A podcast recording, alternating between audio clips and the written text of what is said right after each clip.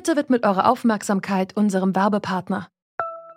Die Suche nach geeigneten Mitarbeitenden kann viel Zeit in Anspruch nehmen, muss sie aber nicht unbedingt, denn man kann sich helfen lassen.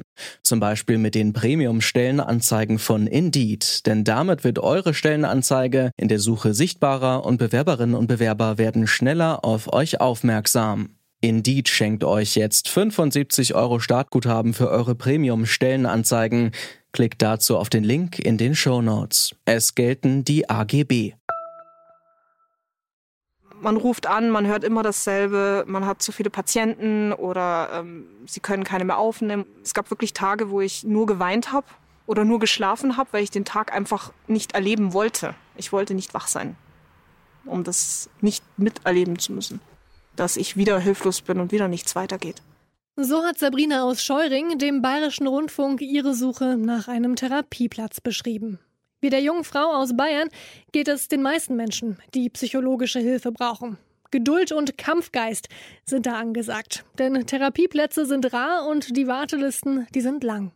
Das Problem ist durch Corona sogar noch schlimmer geworden. Aber es ist nicht neu.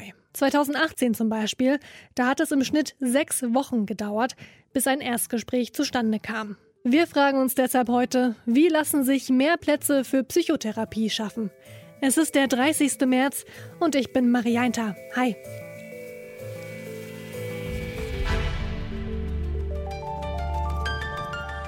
Zurück zum Thema. Wir kommen gleich zum Thema. Vorher habe ich aber noch eine kleine Bitte an euch. Wenn ihr uns im Daily Drive auf Spotify hört, dann folgt uns dort doch auch gerne.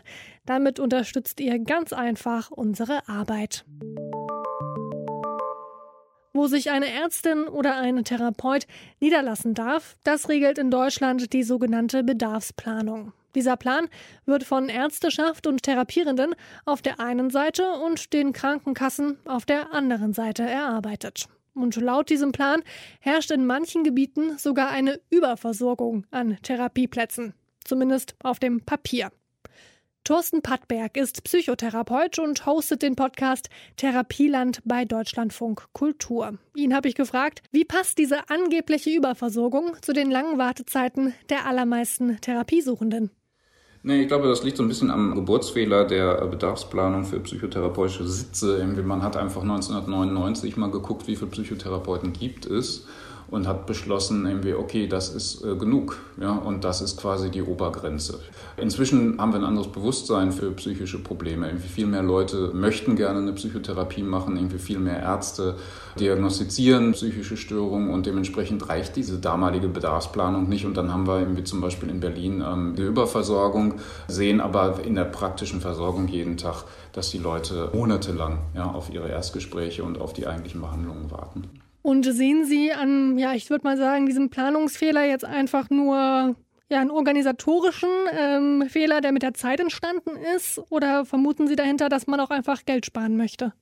Die Vermutung liegt natürlich nah, ja, irgendwie dieses äh, sich beharrliche Weigern, neue ähm, äh, psychotherapeutische äh, Behandlungsplätze zuzulassen, weil man fürchtet, man muss dann noch viel mehr äh, Therapieplätze bezahlen, irgendwie von Leuten, von denen man dann gleichzeitig immer so ein bisschen äh, vermutet, dass die das eigentlich nicht bräuchten. Ja, das ist ja so ein klassisches Klischee, dass äh, Psychotherapeuten sich einen schönen Tag in ihrer Praxis machen, indem sie mit gelangweilten Hausbauen und gestressten Managern, ja, um jetzt voll in die Klischeekiste zu greifen, äh, arbeiten. Die Versorgungsdaten sprechen nicht dafür, dass wir uns, uns das so leicht machen. Und jetzt weiß ich nicht, ob das ein bisschen zu weit führt, aber wichtig wäre vielleicht in dem Zusammenhang auch noch, viele Therapeuten lasten ihren Sitz nicht voll aus. Ja, wir dürften theoretisch 38 Patienten in der Woche sehen. Die allermeisten tun das nicht. Ich glaube, in äh, Berlin sind es aktuell, ich glaube, durchschnittlich 25 Klienten, die wir in der Woche sehen. Ja, das hat äh, zwei Gründe. Wir arbeiten in der Regel alleine, ja, irgendwie das heißt, äh, wir haben noch viel, viel organisatorische Arbeit drumherum, sodass wir mit 25 Klienten in der Regel schon längst bei 40 Stunden sind. Und das andere ist, wir wollen halt auch gerne gut arbeiten. Ja? Und wenn ich 38 Stunden durchbretter quasi und einen Klienten nach dem anderen sehe, dann mache ich einfach keine gute Arbeit mehr. Welche Möglichkeiten sehen Sie denn, um mehr Therapieplätze zu schaffen, wenn anscheinend die Bedarfsplanung das im Moment nicht hergibt?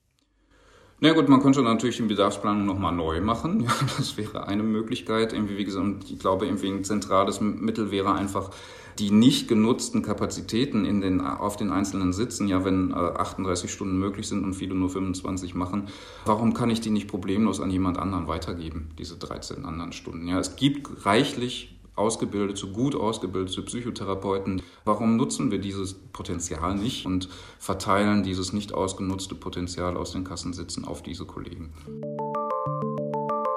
Der Grund für den Mangel an Therapieplätzen ist also nicht, dass es zu wenige Therapeutinnen und Therapeuten gibt. Die Bedarfsplanung beschränkt, wie viele sich niederlassen dürfen. 2019 sind zwar 800 neue Sitze für Psychotherapie geschaffen worden, der Bedarf ist damit aber immer noch nicht gedeckt. Trotzdem, die GVK, der Spitzenverband der Krankenkassen, spricht von einer engmaschigen und bedarfsgerechten Versorgung. Doch es gibt auch noch andere Möglichkeiten, für Therapieplätze zu sorgen. Gebhard Henschel ist Bundesvorsitzender der Deutschen Psychotherapeutenvereinigung. Er meint, dass auch ohne eine große Reform der Bedarfsplanung mehr Therapieplätze geschaffen werden können. Und erste Ansätze hierfür gab es gerade durch die besondere Herausforderung der Corona-Pandemie. Wir haben eine deutliche Ausweitung von Videosprechstunde. Wir haben darüber hinaus äh, weitere Möglichkeiten der Anpassung an die neue gehobene Anspruchnahme in dem äh, die Begrenzung von 20 Prozent der Leistungen, die als Videobehandlung erbracht werden dürfen, in dem diese 20 Prozent gekippt wurden. Also da gibt es keine, keine Begrenzung mehr im Moment. Und wir haben die Situation, dass auch der Erstkontakt, also die Sprechstunde und die Probesitzung einer Psychotherapie als Videobehandlung äh, erbracht werden können.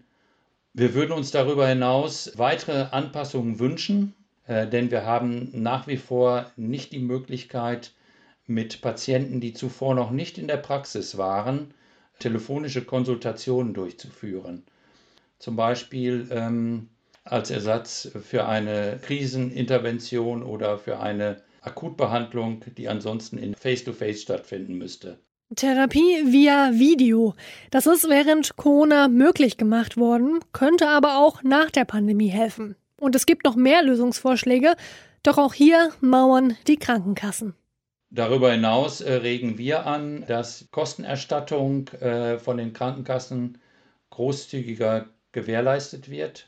Kostenerstattung greift immer dann, äh, wenn Patienten in einer zumutbaren Zeit keinen Psychotherapeut finden können dann können sich Patienten die Leistung selber beschaffen bei einem privat niedergelassenen Arzt oder Psychotherapeuten und diese Leistung äh, den Krankenkassen in Rechnung stellen. Hier mauern die Krankenkassen. Die Krankenkassen machen es den Patienten sehr schwer, Kostenerstattungstherapie im Bereich der ambulanten Psychotherapie in Anspruch zu nehmen bei Privatpraxen. Wir haben durchaus Privatpraxen, die diese Leistung erbringen könnten aber durch die Krankenversicherung wird die äh, Genehmigung erschwert. Der Grund für den Mangel an Therapieplätzen ist die schlechte Bedarfsplanung. Um die zu ändern, müssten sich Ärzteschaft, Therapierende und Krankenkassen einig werden.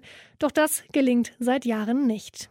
Aber eine große Reform der Bedarfsplanung ist nicht das Einzige, was getan werden kann. Therapeutinnen, die ihre Stunden nicht voll ausschöpfen, könnten diese an Kollegen weitergeben. Oder man könnte es Erkrankten leichter machen, eine Privatpraxis in Anspruch zu nehmen, wenn alle normalen Plätze schon ausgebucht sind. So oder so, in jedem Fall muss die starre Bürokratie im Versorgungssystem aufgebrochen werden. Bis dahin gibt es aber noch einige andere Möglichkeiten. Digitale Therapietools, zum Beispiel Smartphone-Apps, können nicht nur bei der Heilung helfen. Manche Forscher glauben, dass man dadurch sogar Therapieplätze schaffen kann. Was die digitalen Therapieunterstützer können, das könnt ihr am Donnerstag in unserem Podcast Forschungsquartett erfahren. Und zum Abschluss hier noch ein Hinweis von unserer Seite. Falls ihr das Gefühl habt, selbst psychisch erkrankt zu sein und Hilfe oder Beratung braucht oder wenn ihr Menschen kennt, denen es so geht, dann könnt ihr euch zum Beispiel an den Bundesverband der Angehörigen psychisch erkrankter Menschen wenden. Die Telefonnummer ist kostenlos und lautet 0228 7100 2424. Für heute war es das von unserer Seite. An dieser Folge mitgearbeitet haben Max Königshofen, Anton Burmeister und Sarah Marie Plekat. Chef vom Dienst war Dominik Lenze und mein Name ist Marie Eintar. Wenn euch der Podcast gefällt, dann gebt uns doch gerne ein Like auf dem sozialen Medium eurer Wahl oder noch besser, folgt zurück zum Thema bei Spotify, Apple oder wo auch immer ihr sonst eure Podcasts hört. Macht's gut und bis zum nächsten Mal. Ciao. Zurück zum Thema vom Podcast Radio Detektor FM.